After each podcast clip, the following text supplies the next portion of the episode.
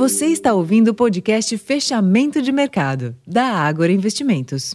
Fala pessoal, Rosalém falando. Hoje é terça-feira, dia 31 de outubro de 2023 e a última sessão do mês foi positiva para a maioria das bolsas globais. Isso tudo um dia antes das importantes decisões de política monetária, tanto aqui no Brasil como também lá nos Estados Unidos. Inclusive por lá, a narrativa de que a economia americana segue resiliente ganhou força após dados de emprego e confiança melhores do que o esperado, ainda que o indicador da indústria tenha frustrado um pouco as expectativas.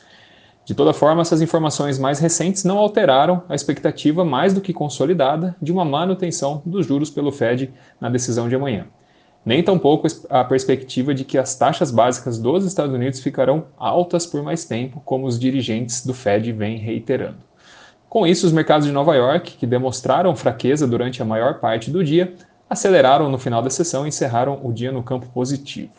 Já na Europa, as bolsas subiram após leituras do PIB e da inflação no bloco reforçarem a possibilidade de que o Banco Central Europeu não deve mais elevar os seus juros. Por aqui, além do avanço das bolsas americanas, a expectativa de medidas de estímulo à economia da China após a queda do PMI abaixo de 50 pontos nessa madrugada também apoiou a alta do nosso Ibovespa, que subiu 0,54% aos 113.144 pontos, mas encerrou o mês de outubro com uma performance negativa, uma queda de 2,94%. O giro financeiro da sessão foi de 18,8 bilhões de reais.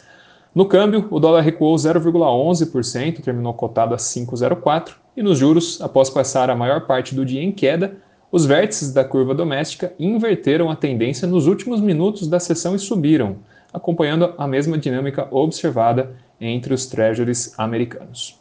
Pessoal, esses foram os principais destaques dessa sessão. Já vou ficando por aqui. Para mais informações, acessem o nosso relatório fechamento de mercado, já disponível lá no nosso portal, o Agora Insights. Até mais.